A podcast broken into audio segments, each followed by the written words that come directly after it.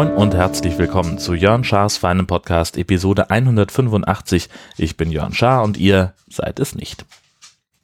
Ich muss diese Folge mit einer traurigen Nachricht anfangen. Ähm, mein treues Zoom H2 Aufnahmegerät der ersten Generation ist kaputt.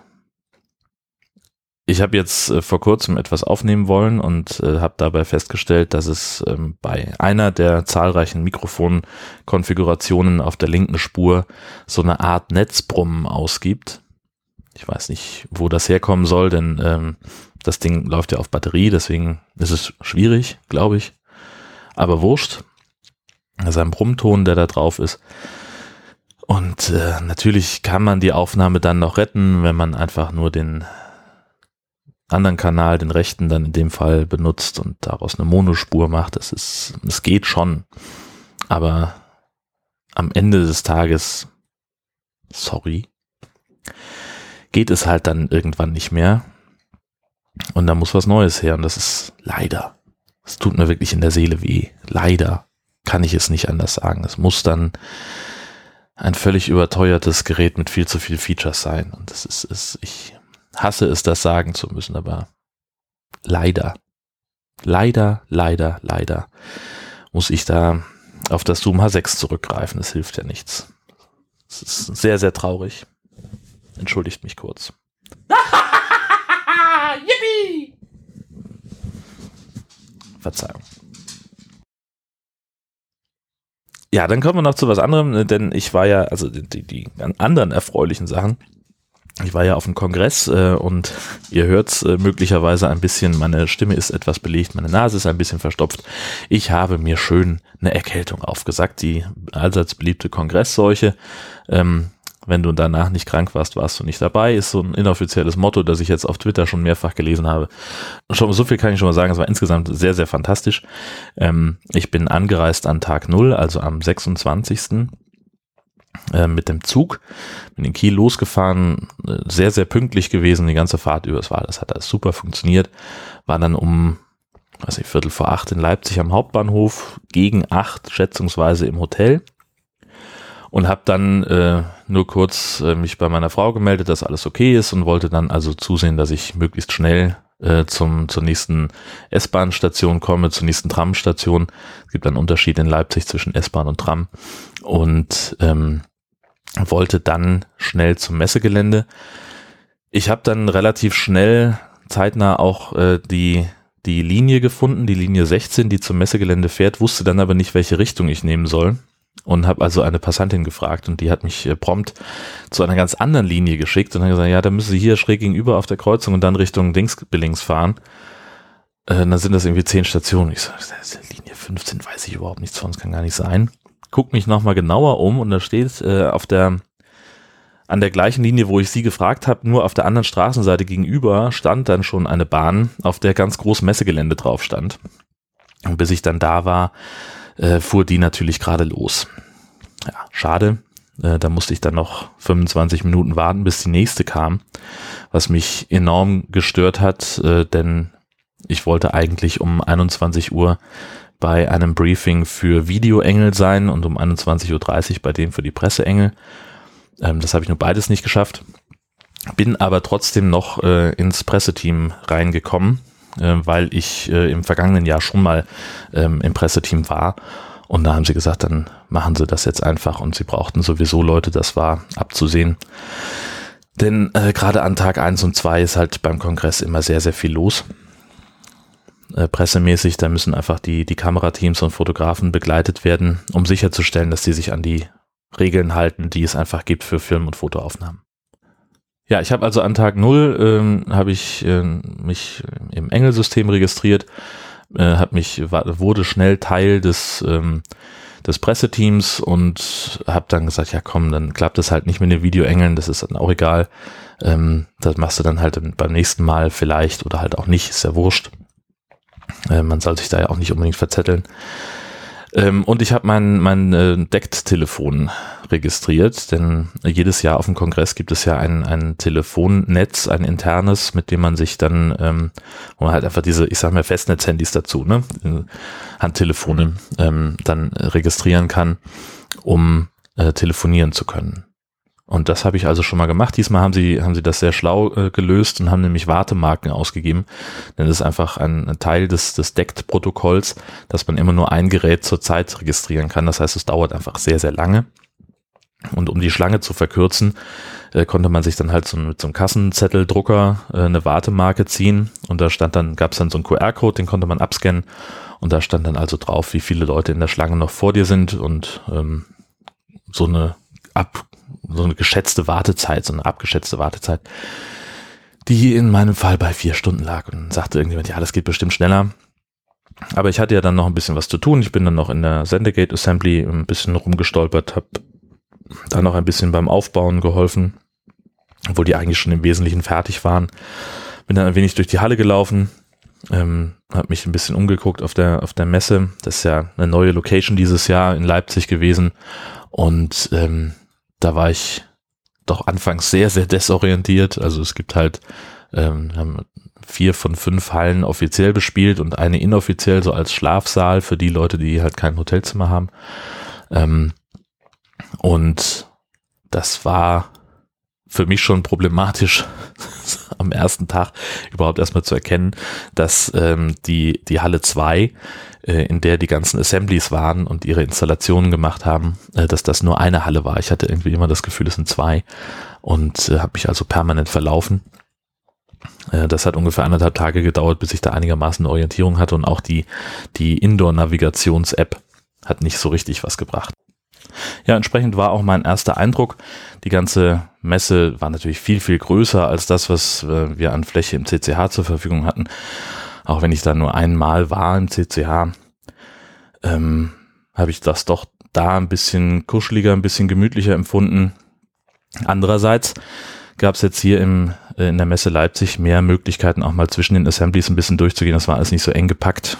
Ähm, und ja, ich glaube, das wird jetzt im, im nächsten Jahr wird es auch noch mal ein bisschen, bisschen schöner dekoriert sein, weil jetzt dann auch ein, ja, ein bisschen mehr Wissen da ist um die Fläche um die Möglichkeiten, die das Ganze bietet und dann vielleicht auch von der Messe Leipzig mehr Vertrauen da ist, ähm, äh, dass Dinge erlaubt werden, die jetzt nicht so sehr möglich waren, ähm, wegen irgendwelcher Bestimmungen, äh, wo die Messe halt gesagt hat, naja, das lassen wir mal lieber. Bestes Beispiel ist die, der Auftritt von methodisch inkorrekt, ähm, die also zu Anfang gesagt haben, ähm, im CCH gab es immer so ein ähm, ja, so, so diesen Spruch, äh, das geht nicht in Saal 1, dieses Experiment kann da nicht durchgeführt werden aus Sicherheitsgründen. Und in Halle A, äh, wo wir jetzt waren, äh, also wo, wo deren Bühne war, das war zwar die größte Bühne, wir haben es also geschafft, die Hauptbühne zu bekommen, aber da gab es äh, noch strengere Bestimmungen und da ging also so gut wie gar nichts.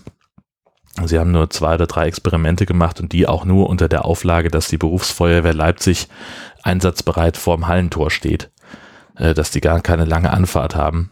Ähm, und das wird sich hoffentlich in den nächsten Jahren, die wir in Leipzig bestimmt noch sein werden, äh, wird sich das hoffentlich nochmal ändern. Ja, erster Eindruck, das war das. Ähm, abends, ich war dann, meine, die, die Registrierung meines Decktelefons hat dann tatsächlich bis zwei Uhr nachts gedauert. Ähm, so lange brauchte ich, bis ich dann in der Schlange dran war. Ähm, ich habe mir dann mit zwei wildfremden Typen noch ein Taxi in die Stadt geteilt, weil die Züge noch nicht gefahren sind.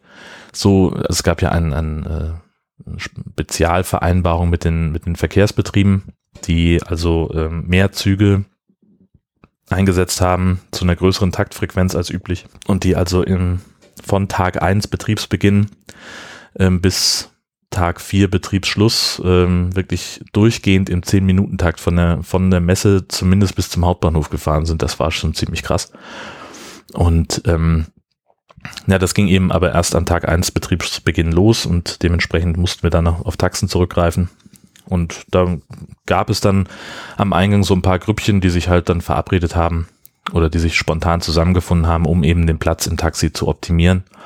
Und da war ich dann ganz zufrieden, denn da habe ich weniger bezahlt als ich sonst auf der Uhr gehabt hätte und das war alles okay. Und die Typen waren selbstverständlich auch sehr nett. Nächsten Morgen war ich gleich um acht in meiner ersten Engelschicht eingeteilt.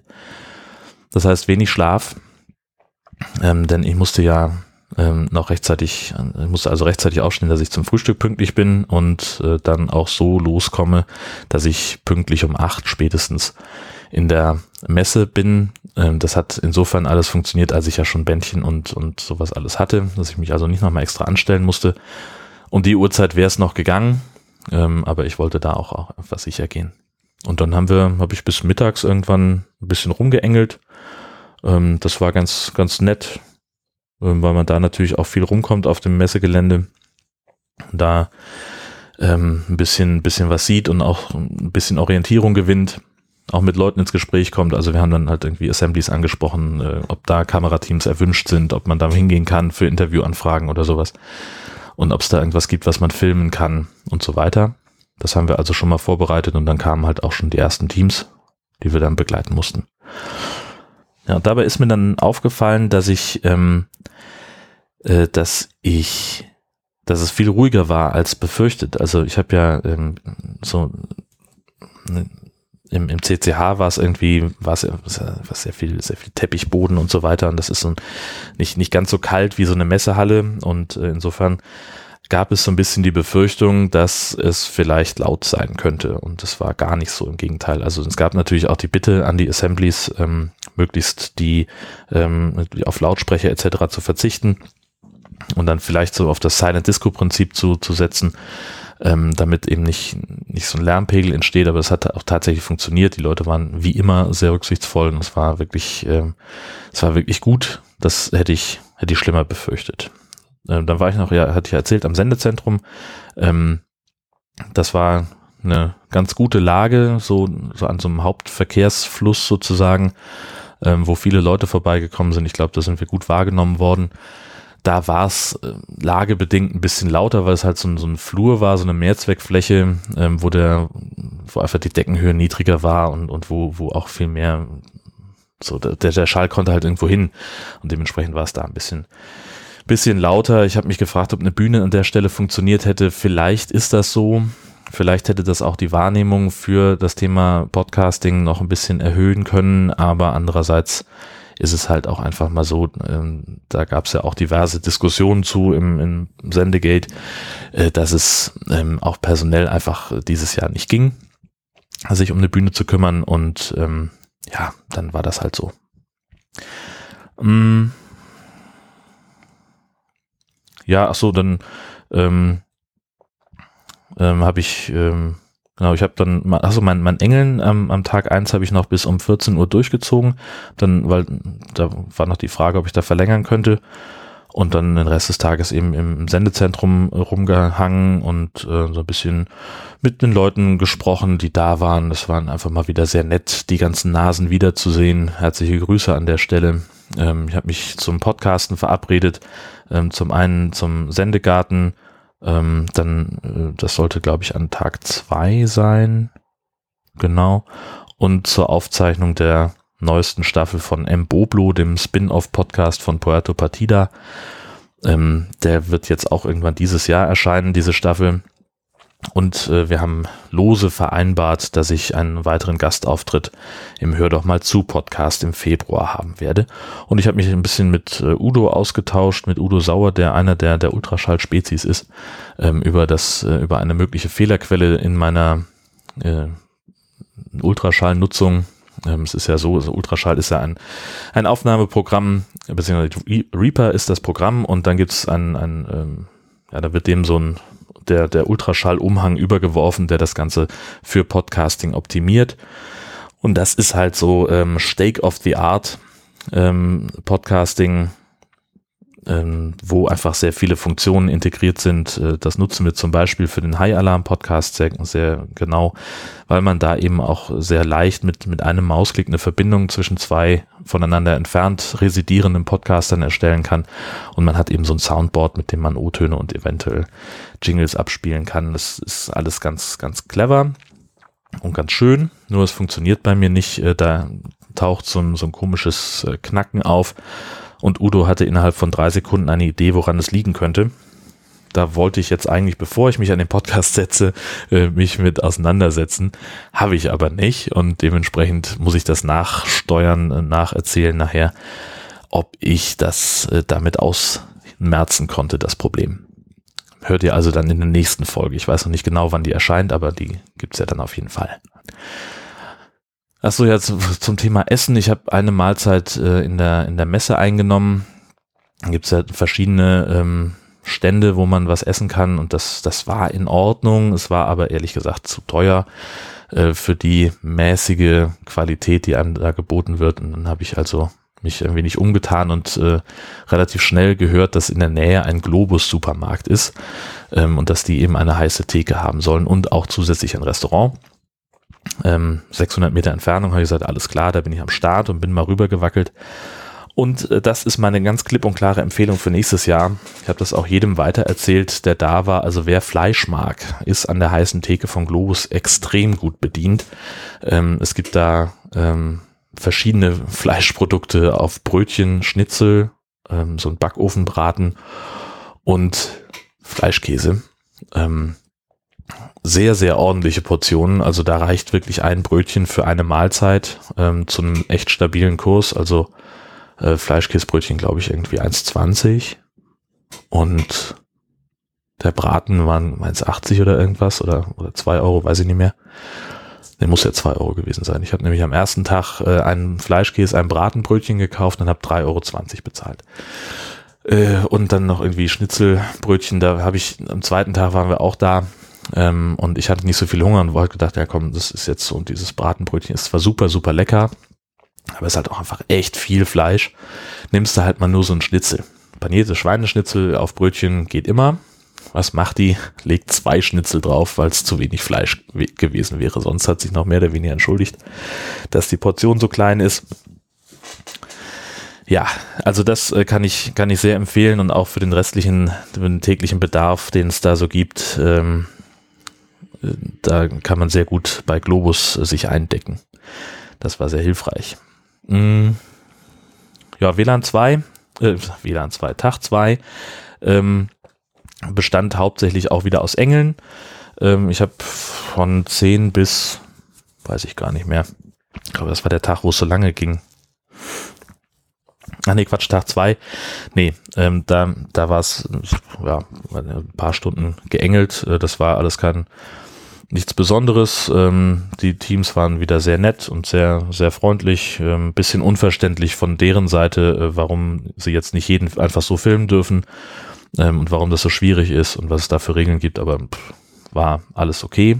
Und irgendwann gab es einen, äh, ich glaube, dass es ein WLAN-Hack war, äh, was ich mir nicht so ganz, es gab dann irgendwann ähm, äh, einen WLAN-Ausfall in Halle 2 und die WLAN-Hotspots hatten dann unterschiedliche äh, äh, Netznamen. Das waren alles Textzeilen von Never Gonna Give You Up von Rick Astley. Ähm, hat ein paar Minuten gedauert, es sind da ein paar Screenshots rumgegangen auf Twitter. Fand ich enorm witzig. Und ich hatte einen Gast Gastauftritt im Sendegarten, äh, wo sich äh, der Sendegarten den, den, dem Kongressmotto Tuvat angenommen hat und äh, geguckt haben, was hat denn dieses Motto auf uns für Auswirkungen. Und ich habe also übers Engeln referiert und irgendwie sind wir dann abgeglitten auch in ähm, äh, in, in, in so ein bisschen Medienkritik und so weiter. Das hat also alles irgendwie so eine komische komische Runde genommen, aber gut, war eine schöne Sendung, glaube ich. Ich habe es noch nicht selber gehört, aber mein Eindruck war ganz, ganz zufriedenstellend. An Tag drei habe ich äh, das Kongresspostamt entdeckt. Das war sehr cool. Ähm, da kann man Postkarten verschicken, ähm, sei es kongressintern oder aber auch nach draußen in die Außenwelt. Und ich habe äh, zwei anonyme Karten verschickt. Intern und eine signierte Karte nach draußen. Ähm, einfach weil es ging. Einfach nur deswegen, weil es möglich ist. Das, äh, das fand ich einfach ganz großartig. Habe auch an dem Tag wieder, wieder geengelt, deutlich länger als ich wollte. Hatte mich eingetragen von, von 10 bis 16, ne, von 12 bis 16 Uhr. Und wir hatten so ein Team dabei, die waren, die waren jetzt nicht unbedingt anstrengend, ähm, sondern die wollten halt einfach ganz besonders tolle Bilder haben. Und hier noch eine Einstellung und da nochmal und dann Kameramann bisschen Künstler, Redakteur ein bisschen sprunghaft, also bis der Redakteur, äh, bis der Kameramann sein Bild eingerichtet hatte, vergingen schon mal 20 Minuten. Und in der Zeit hatte dann der Redakteur noch irgendwie drei andere Ideen, was man auch noch machen könnte. Und nee, lass mal hier hin, lass mal dies, lass mal dies. Und dann müssen wir halt auch immer gucken, dass wir halt irgendwie Leute drauf aufmerksam machen, hier wird jetzt gerade gedreht. Ähm, wenn du nicht im Bild sein möchtest, dann geh doch bitte ein paar Schritte zur Seite und ähm, die Diskussion darum, das äh, hat einfach sehr, sehr lange gedauert und so habe ich dann also noch zweimal verlängert und war dann bis 20 Uhr nachher in der Schicht. Das war, da war ich dann ziemlich durch, ähm, sollte aber nachher auch noch einen Gastauftritt bei M. Boblo haben. Ähm, es war also kurz nach acht habe ich so, ich hatte echt Mörder-Kohldampf. Es gab dann, also die hatten dann aus der Backstage-Küche hatten sie ein paar Sandwiches äh, bestellt ähm, das fand ich sehr cool, weil uns das äh, dann echt über, den Tag geholfen hat. Ähm, und ich hatte dann abends ein ziemliches Loch im Bauch und wollte erst zum, zum Globus rüberwackeln, habe dann gedacht, so, pff, gibt ja aber auch fürs Engeln Essensgutscheine und ein spezielles Restaurant für Engel, ähm, wo wir dann also, äh, was ich, für drei Stunden Arbeit gibt es, nee, für zwei Stunden Arbeit gibt es einen Gutschein und man braucht für eine Hauptmahlzeit zwei Gutscheine. Und die hatte ich halt locker drin, ähm, habe mir also diese Gutscheine geholt, auch wirklich nur die, die Mindestzahl dessen, was ich brauchte, ähm, weil ich gesagt habe, äh, die Küchencrew hat gesagt, sie können bis zu 1400 Essen am Tag produzieren und äh, es waren aber 3000 Engel. Und da habe ich gedacht, es gibt halt auch eine Menge Leute, die sich den Kongress nicht so locker leisten können wie ich. Dann lasse ich einfach meine Gutscheine liegen, damit ich denen jetzt nicht auch noch das Essen wegfutter und dann gehe ich halt irgendwo anders hin und hole mir was. Und an dem Tag hatte ich halt einfach keine Lust mehr und habe mir diese Gutscheine geholt, äh, komme also gerade an der Küche an und dann stehen da äh, wieder ein paar Engel und sagen, tut mir leid, ähm, wir sind voll, versuch's in einer Stunde nochmal. Und das war natürlich so gar nicht das, was ich wollte. Und äh, weiß gar nicht, dann bin ich, glaube ich, doch nochmal. Ah nee, dann habe ich mir in der Messe doch noch was geholt, was mich äh, im Endeffekt wieder geärgert hat. Äh, es gab da so Burger die, der war grundsätzlich okay. Ich hätte nur die Pommes nicht dazu essen sollen, weil äh, die lagen halt schon locker eine halbe Stunde unter so einer Wärmelampe. Und das war einfach, also die schmeckten halt einfach nicht mehr. So. Selbst mit sehr viel Ketchup nicht. Naja, gut, egal. Ähm, das war also Tag drei. Also genau, dann abends noch Gastauftritt äh, M. Boblo. Sehr große Runde, ähm, sehr improvisiert es floss sehr viel Bier. Also im Boblo, das Boblo ist ja eine Gaststätte, eine Kölschkneipe auf der Insel Puerto Partida. Und ähm, entsprechend hat sich das dann relativ schnell eingebürgert, dass wann immer jemand Brösterchen sagte im Podcast, dann, dass alle am Tisch sitzenden auch mitgetrunken haben. Und dann hatten wir irgendwie nach vier Folgen, also ich hatte mir zwei Flaschen Bier hingestellt oh, ohne zu ahnen, was auf mich zukommen würde. Und dann waren die relativ schnell leer und zwischen zwei Folgen habe ich also den äh, Live-Zuhörern am Nachbartisch äh, habe ich gefragt, ob sich da vielleicht ein paar Bierengel finden würden, die uns mit, mit Nachschub versorgen. Und da sind echt sechs Leute aufgestanden und jeder kam mit, weiß ich nicht, zwei oder drei Flaschen Bier zurück. Also das war sehr beeindruckend äh, und, und sehr, sehr witzig. Ähm, ich bin gespannt, was Udo nachher aus dem Material macht, was wir da abgeliefert haben. Also ich fand meine, meine Parts jetzt eher mäßig, weil ich halt einfach nicht so gut im Improvisieren bin. Ähm, und ich hatte den Eindruck, dass äh, in den, in den Off-Air-Phasen, die wir hatten, wenn also das Outro der einen Folge lief und dann Absprache während des Intros zur nächsten Folge, dass wir da äh, fast witziger waren als, als in der Folge selbst. Ähm, mal gucken. Das wird da mit Sicherheit auch noch irgendwie eine Outtakes-Folge geben, weil das halt einfach, wir haben zum Teil haben wir echt richtig lauthals gelacht. Das war sehr, sehr cool. Ähm, und eine, eine Folge, die hat mir, hat mir besonders gefallen, ähm, wo einfach, äh, also das läuft immer so, dass, dass jemand in die Kneipe reinkommt einen Putsch bestellt, das ist die, die Biermarke, die es dort gibt und dann äh, gibt es irgendeine Art von Gespräch. Und dann kam halt mal keiner rein. Und äh, der Wirt Stefano hat sich dann also irgendwie beschäftigt und hat dann eben, was ich, die Nüsschen aufgefüllt. Und während er erzählte, was er tut, haben wir am, am Tisch sitzend, also er war auch zugeschaltet von, von, äh, von seiner Wohnung aus, in der Nähe von Bonn und wir haben am Tisch sitzend dann äh, hektisch irgendwelche äh, Utensilien zusammengesucht, mit denen wir Geräusche machen konnten. und haben irgendwie noch eine, eine Tüte Erdnüsse so ein bisschen geraschelt und dann hatte ich irgendwie eine, die Schale in der Hand, habe eine Handvoll reingegriffen, als er sagte so und einfüllen in die Schale, habe ich sie so reinträufeln lassen. Ähm, wir hatten einen Mordspaß dabei. Ich habe keine Ahnung, ob das wirklich rauskommt in der Folge. Ich bin sehr gespannt auf die nächste Staffel von Mboblos. War auf jeden Fall ein großer Spaß. Tag 4 habe ich ähm, meine, meine Engelschicht in der Küche verbracht, ähm, in der eben erwähnten.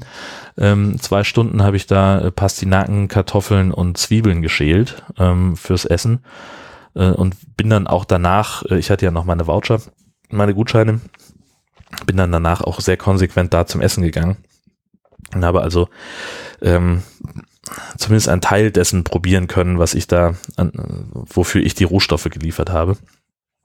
Ähm, und dann haben wir gegen na, drei, halb vier zeigten sich erste Auflösungserscheinungen am Sendezentrum. Dann haben wir dann angefangen mit, mit Abbauen. Eigentlich sind die Assemblies angehalten, erst ab 18.15 Uhr abzubauen, aber da waren wir eigentlich schon mit dem, mit dem Gröbsten durch. Da hatten wir eigentlich schon alles erledigt. Ähm, und haben uns dann, also ich habe mich, glaube ich, um halb sieben, sieben, vielleicht halb acht, keine Ahnung, habe ich mich dann verabschiedet, ähm, weil ich dann auch einfach durch war. Also ich hatte dann auch keine Lust mehr irgendwie noch, noch beim, beim restlichen Abbau zu helfen, weil ich einfach erschöpft war von den Tagen und von dem, von dem ganzen Input, obwohl ich keinen einzigen Vortrag gesehen habe, ähm, ist doch einfach sehr viel auf mich eingeprasselt an, an inspirierenden und neuen Geschichten, weil ich einfach mit so vielen mir völlig unbekannten Menschen einfach so ins Gespräch gekommen bin, die ganzen vier Tage.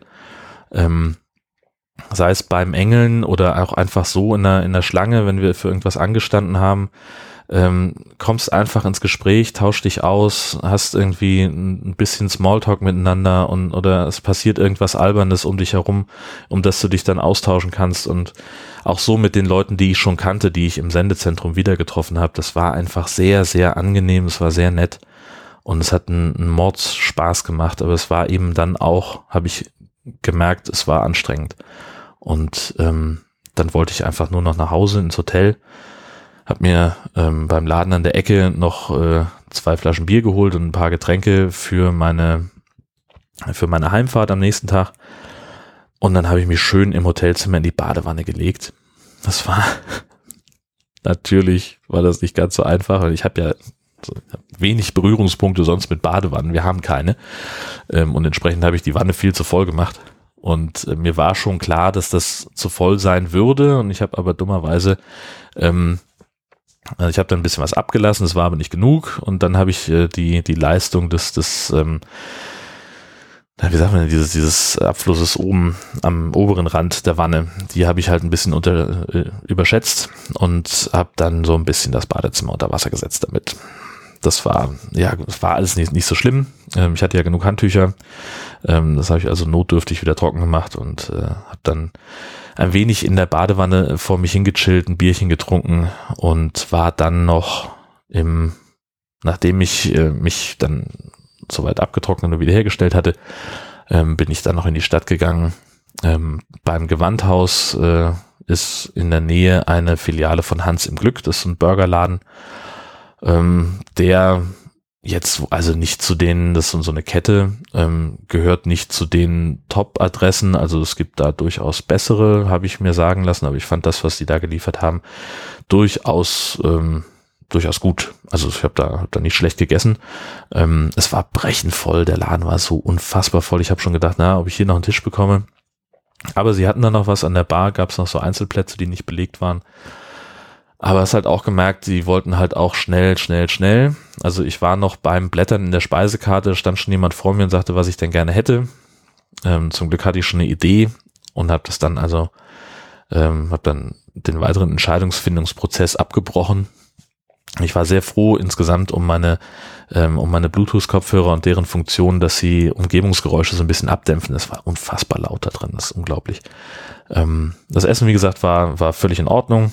Ich hatte einen, oh, wie hieß denn der wieder? Also da waren irgendwie zwei Sorten Käse drauf. Ähm, muss mal gucken, wenn ich das in der, in der Speisekarte finde, wenn die online ist, dann äh, schreibe ich das noch in die Show Notes. Und äh, also das war, das war ein leckerer Burger, ohne Frage. Ähm, gab dann noch einen Cocktail dazu. Und das Ganze dann für, ich weiß nicht, 16 Euro, 70 oder sowas habe ich im Endeffekt bezahlt. Mit einer Portion Süßkartoffeln dabei. Ähm, das war völlig, völlig in Ordnung. Ähm, konnte ich überhaupt nichts zu sagen. Und dann bin ich relativ früh im Bett gewesen, so ging, schätze mal 22 Uhr. Ja, und dann war natürlich Abreise angesagt, nächsten Tag. Das war, hat auch super funktioniert. Ich war ähm, eine gute halbe Stunde früher am Bahnhof, als ich musste. Ich bin da immer so ein bisschen schisserig, was das angeht. Ähm, und damit ich dann auch wirklich, wirklich, wirklich, wirklich pünktlich bin, ähm, habe nochmal dreifach und doppelt gecheckt, äh, dass ich auch wirklich nichts vergessen habe und äh, saß dann sehr, sehr pünktlich im Zug, der auch ein paar Minuten früher schon da war. Ähm, und dann ging's. Ja. Ach Gott, Zug fällt mir gerade ein, habe ich doch noch was vergessen von der Anreise. Denn ähm, ich hatte natürlich äh, einen reservierten Sitzplatz in der ersten Klasse und als ich dann auf mein, an meinen Platz kam, auf der Hinfahrt, äh, saß da eine Dame. Ähm, bis ich dann da war, weil es natürlich super, super voll war, auch schon am Bahnsteig und im Zug und die Leute sind da ja immer so ein bisschen so ein bisschen schwierig und überfordert mit der mit, mit dem Prinzip des Wagenstandsanzeigers. Naja, wie auch immer. Ich kam dann also zu meinem Platz und da saß eine, eine ältere Dame und ich sage, Entschuldigung, Sie sitzen auf meinem Platz. Sagt sie, was? Das kann doch gar nicht sein. Ich habe doch diese Nummer und neben ihr der Typ, also auf der anderen Seite vom Gang, äh, haben Sie denn in, in Wagen 38 reserviert, junger Mann? Ich sage, ja, habe ich. Gucken Sie mal, hier ist meine Karte. Und dann wühlte sie ihre, ihr Ticket raus und stellt sich raus, natürlich, sie war im falschen Wagen. Sie hätte in Wagen 28 äh, sitzen sollen. Das haben wir natürlich erst gemerkt, als der, der Zug schon losgefahren ist und das war so ein, so ein zweigeteilter Zug. Und der, ihr Platz war natürlich im anderen Zugteil. Das heißt, sie konnte da, auch wenn sie jetzt aufgestanden wäre, hätte sie nicht mehr hingehen können. Und dann hat gesagt, ja komm, dann bleiben Sie mal sitzen. Ähm, ist ja, ist ja Quatsch. Bevor Sie stehen, kann ich das lieber tun. Und das Gute war, dass ich dann noch einen Sitzplatz gefunden habe. Das war zwar markiert mit schwerbehindert, ähm, Sprich, wenn da jetzt jemand gekommen wäre, der irgendwie, der, der hätte dann natürlich eher den Anspruch gehabt äh, auf den Platz als ich. Aber da hätten wir sicherlich irgendwie eine Lösung gefunden, dass ich mich irgendwo noch dazu gesetzt hätte, denn äh, die Vierergruppe neben mir, die äh, Leute, die da saßen, die hätten sicherlich äh, nicht ihre Taschen unbedingt auf dem Sitz lagern müssen. Das hätten wir schon hinbekommen. Naja, gut. Ähm, achso, zum Hotel wollte ich noch was sagen. Ich war im Mercure Hotel am Johannisplatz in Leipzig untergekommen. Ähm, ich hatte einfach irgendwas gebucht. Ähm, ich wusste, dass das NH-Hotel an der Messe mehrfach überbucht war. Da gab es ja auch ein bisschen Skandal drum. Und deswegen habe ich gesagt, komm, Innenstadt und ich komme dann schon irgendwie hin. Das habe ich natürlich gebucht, bevor klar war, dass es diese ÖPNV-Vereinbarung geben würde, mit der ich gesprochen habe.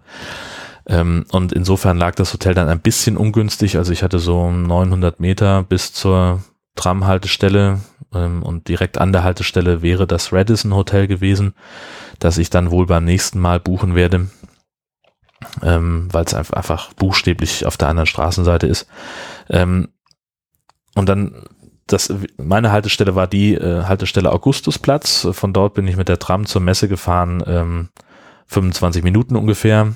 Das war ab Tag eins, äh, wie gesagt, ab Betriebsbeginn äh, fuhr die Tram dann auch alle zehn Minuten.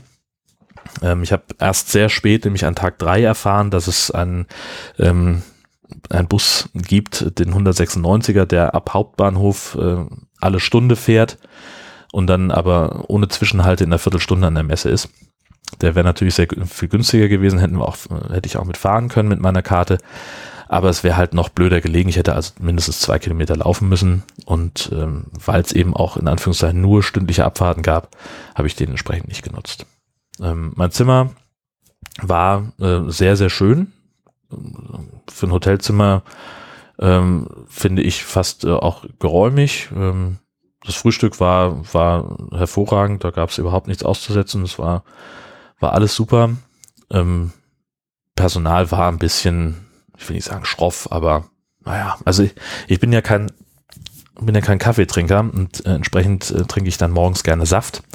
Und ich weiß nicht, ob ihr das kennt, in Hotels äh, gibt es diese komischen Saftzapfanlagen in der Regel und die, die Gläser, die da stehen, die finde ich immer wahnsinnig klein. Das sind gefühlt, sind das irgendwie drei Schluck Saft, die da drin sind. Also habe ich dann mich äh, vertrauensvoll an die Dame am, am Eingang äh, gewendet und habe gesagt, ob sie vielleicht ein größeres Glas für mich hätte und sie deutete also nur über ihre Schulter hinweg zu den äh, Teegläsern, äh, ja, damit sie davon eins nehmen, wenn ihnen die nicht reichen. Puh, ja, okay. Also ist ja in Ordnung, aber sie hätte das auch durchaus ein bisschen anders formulieren können, finde ich. Aber wer wird denn meckern? Nee, war alles gut, alles super, mich nicht beklagen. Und dann war ich gegen halb drei ungefähr wieder in Husum. Ja, und dann haben wir unseren, unseren üblichen Trick gemacht. Wir sind also, ähm, haben noch den, den Nachmittag, äh, soweit es eben ging, zu Hause verbracht. Äh, meine Frau war noch im, im Gottesdienst am Nachmittag bei einer äh, Kollegin. Ähm, und dann sind wir gegen na, fünf, halb sechs, nee, noch später, halb sieben, sieben, halb acht eher, sind wir losgefahren äh, zu meinen Eltern. Das ist ja, wie gesagt, unser alter Trick. Wenn es hier losgeht mit der Knallerei, dann äh, dreht unser Hund irgendwann durch. Die hat sehr lange durchgehalten, angstfrei. Und dann ähm, waren halt irgendwie so zwei Sachen, die zusammenkamen. Ähm, meine Frau hat äh, sich kurz auf die Terrasse gestellt zum Rauchen und äh, der Hund guckte so ein bisschen aus der Tür raus und genau in dem Moment äh, zündete natürlich irgendwie 30 Meter entfernt jemand einen sehr lauten Knaller.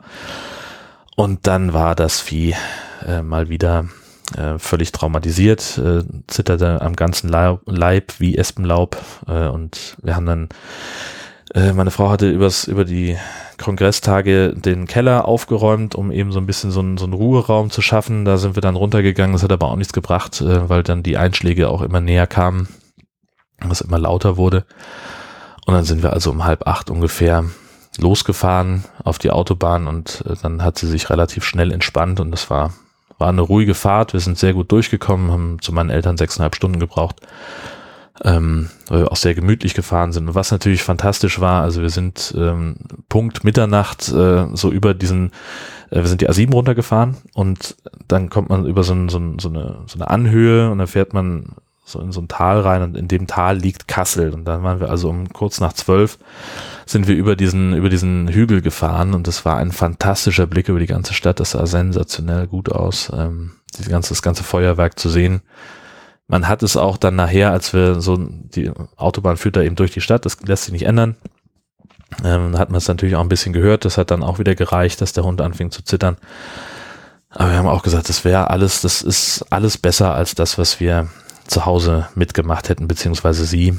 Und so waren wir jetzt dann anderthalb Tage bei meinen Eltern und mussten jetzt am zweiten morgens wieder losfahren, ähm, weil meine Frau heute am 3. Januar ähm, bei einem Gottesdienst mitwirkt, äh, um die neuen Vikare zu begrüßen, die jetzt dann im Januar anfangen. Und da ist es halt üblich, dass der Vorgängerkurs den ähm, Einführungsgottesdienst gestaltet. Musste sie also hin. Naja, das war also im Wesentlichen der Jahreswechsel. Ähm, ich habe noch ein paar Sachen vergessen, nämlich äh, wir haben in der Woche vor Weihnachten natürlich, was die Woche vorher? Ja, ungefähr, haben wir uns Star Wars angeguckt. Da war ich äh, einigermaßen zufrieden mit. Ähm, der Film hat natürlich unfassbar viele Logiklöcher und, und viele, viele Dinge, die da passiert sind, hätte man auch einfach mit einer besseren Kommunikation lösen können. Also es gibt da irgendwie so eine so eine Meuter-Szene, will ich es mal nennen, äh, die völlig unnötig gewesen wären, die eine Eskalationsstufe, die es, die es nicht gegeben hätte, wenn einfach äh, die, die Führung des Widerstands äh, den, den Plan intern offengelegt hätte und hätte gesagt, ja, wir machen jetzt dies und jenes mit dem Ziel, das und das zu tun. Und dann wäre also die eine ne ganz große Problematik gar nicht erst aufgetreten. Ähm, ja, gut, Sowas zum Beispiel. Dann auch so Geschichten, äh, dass sie irgendwie äh, der Widerstand äh, tritt an gegen ein äh, ein Kampfschiff, ein, ein besonders großes Kampfschiff der, der, der ersten Ordnung und äh, da haben sie also ihre Geheimwaffe, das ist so eine Bomberschwadron, die sind Schiffe, die sich sehr, sehr langsam nur bewegen können, aber die haben eben eine unglaubliche Menge an todbringender Bomben an Bord und ähm, ja, die lassen sie dann irgendwann fallen wir sind ja eigentlich im Weltraum. Äh, also dürften die eigentlich gar nicht runterfallen, denn so groß ist das Schiff nur auch wieder nicht, dass es ein eigenes Schwerefeld erzeugen würde. Also das war so ein bisschen doof und ich habe dann nachher auf dem Kongress witzigerweise ein paar Minuten reingehört in eine Crossover-Folge von Kulturpessimisten und The Insnider, ähm, die sich über den neuen Star Wars Film unterhalten haben und da hatte eben jemand ein Buch dabei über die Raumschiffe und Fahrzeuge von äh, Star Wars Episode 8, The Last Jedi, äh, wo eben erklärt wird, dass die Bomber ähm, die Bomben eben nicht nur fallen lassen, sondern durch ein Kraftfeld werden die aus dem Schiff ausgestoßen und dann äh, schalten die Bomben selber ein, ein Magnetfeld ein und werden dann also von ihrem Ziel angezogen. Das ist so ein bisschen, ja, also so sieht es nicht aus im Film. so. Punkt. Das ist im Nachhinein irgendwie zusammen erklärt, wie diese Geschichte damals beim historisch ersten Film, also Episode 4, wo Han Solo sein Schiff anpreist, dass äh, es den Kessel Run in äh, so und so viel Parsec gefunden, ne, geschafft hätte. Und natürlich klingt Parsec, also so Lichtsekunde, äh, so ein bisschen nach einer Zeiteinheit ist es ja aber nicht. Und äh, naja, da wurde dann, gab es dann auch im, im Nachhinein eine Erklärung für, dass also der Kessel Run äh, ein, ein Korridor ist, äh, durch den man durch muss und äh, mit diesem Schiff hätte er also den kürzestmöglichen Weg äh, geschafft und ach, weiß der Geier. Ähm, wurscht. Ähm, insgesamt war das, war Star Wars Last Jedi ein äh, sehr schöner Film, fand ich, äh, sehr Star Warsig, Star Warsiger als Rogue One beispielsweise. Ähm, ich mag das einfach, wie die neuen Filme jetzt gedreht sind und ähm, konnte sehr gut über, über diese ähm, Löcher in der Handlung einfach hinwegsehen. So, das fand ich besser. Ähm, die Liebesgeschichte, die da drin war, war tatsächlich ein bisschen unnütz. Ähm, und äh, auf den ein oder anderen Slapstick-Element und diese komischen Vögel hätte ich auch verzichten können, aber meine Güte, es ist halt nur mal, wie es ist. So. Ach, dann noch eine Geschichte, die in meiner letzten Arbeitswoche stattgefunden hat, die habe ich auch bei, bei Twitter so ein bisschen breit getreten. Ich kriege ja in letzter Zeit immer wieder diese Kaltakquise-Anrufe. Ich glaube, ich habe das hier schon mal erzählt. Ähm, dass irgendwelche Leute aus, ähm, aus dem Ausland bei mir anrufen auf dem Handy ähm, und fragen, ob sie ihr Unternehmen vorstellen können per Brief oder per E-Mail oder möglicherweise auch mit einem weiteren Anruf. Ja, eine Frage, die ich immer mit Nein beantworte, weil ich da keinen Bock drauf habe, mich in irgendwelchen Investmentfirmen auseinanderzusetzen, die auf Kaltakquise setzen müssen. Ähm, und habe das also sage das also recht regelmäßig. In der Regel habe ich dann den gleichen Typen nochmal in der Leitung, weil deren Callcenter-Software das dann nicht hinbekommt.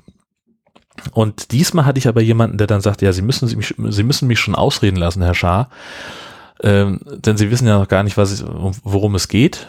Und wenn Sie mich jetzt nicht ausreden lassen, dann rufe ich Sie so lange an, bis ich heute Abend um 21 Uhr Feierabend habe. Er sagt, ja, viel Vergnügen.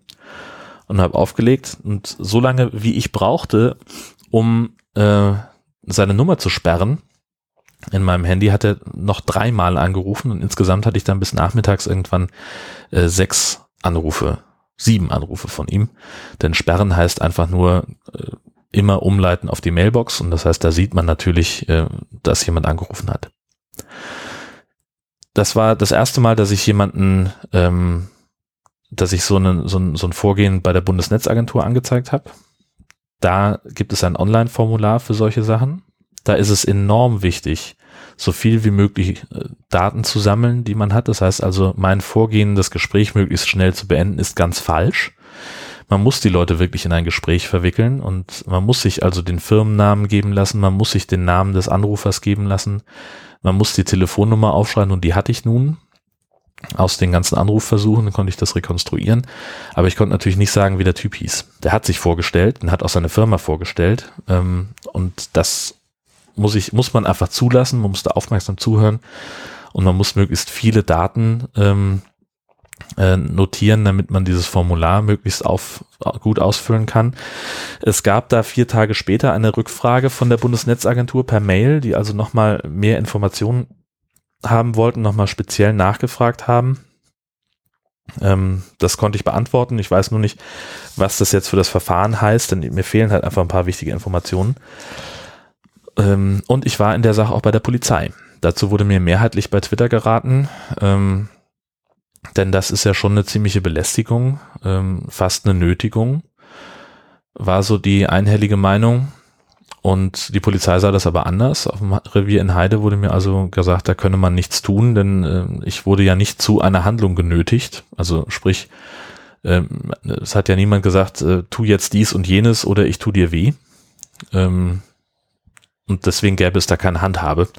Nun bin ich kein Anwalt, aber das erscheint mir doch ähm, so ein bisschen, hm, naja, hm, hm, hm, hm, weiß ich nicht. Ähm, als Gegenmaßnahme für solche Anrufe habe ich jetzt äh, es so gemacht, also die haben meine Nummer halt von meiner Homepage oder von den Homepages, die ich betreibe. Ähm, denn weil da Affiliate-Links äh, drin stehen, sind die Seiten impressumspflichtig, weil man eben aus der Nutzung von Affiliate-Links und, und auch selbst von Spendenaufrufen wie Flatter ähm, ableiten kann, äh, dass es eine äh, kommerzielle Seite ist, ist sie dann impressumspflichtig. Und dann heißt es eben auch, dass man eine Telefonnummer angeben muss, unter der der Betreiber der Seite erreichbar ist. Das war bisher meine Handynummer. Ich habe das eine Zeit lang gemacht, dass ich unsere Festnetznummer da drin stehen hatte. Ähm, und dann äh, führte das aber dazu, dass irgendjemand, äh, ich möchte nicht sagen eine verwirrte Person, aber irgendjemand ähm, mit einer Nachfrage zu einem Blogartikel ähm, hier bei uns zu Hause angerufen hat und meine Frau völlig konsterniert war und sagte, warum rufen hier fremde Menschen an? Das geht nicht. Äh, was ich jetzt machen werde, ähm, ist einfach äh, eine unserer äh, Festnetznummern äh, in der Fritzbox einem Anrufbeantworter zuzuteilen. Das heißt, hier klingelt kein Telefon, hier klingelt gar nicht, sondern ich kriege aufs Handy eine Benachrichtigung, die Nummer hat auf dem Anrufbeantworter angerufen. Ähm, und dann kann ich entscheiden, ob ich da zurückrufen will oder nicht. Aber die Handynummer muss halt aus dem Netz. Das hilft ja nichts, denn äh, ich stehe zwar auf der Robinson-Liste, aber das hält diese Idioten halt nicht ab. Naja, das waren also noch so die Sachen, die sich und damit habe ich es jetzt auch fast schon. fast. Ähm, ich habe nämlich noch was, und zwar äh, zwei Podcast-Empfehlungen.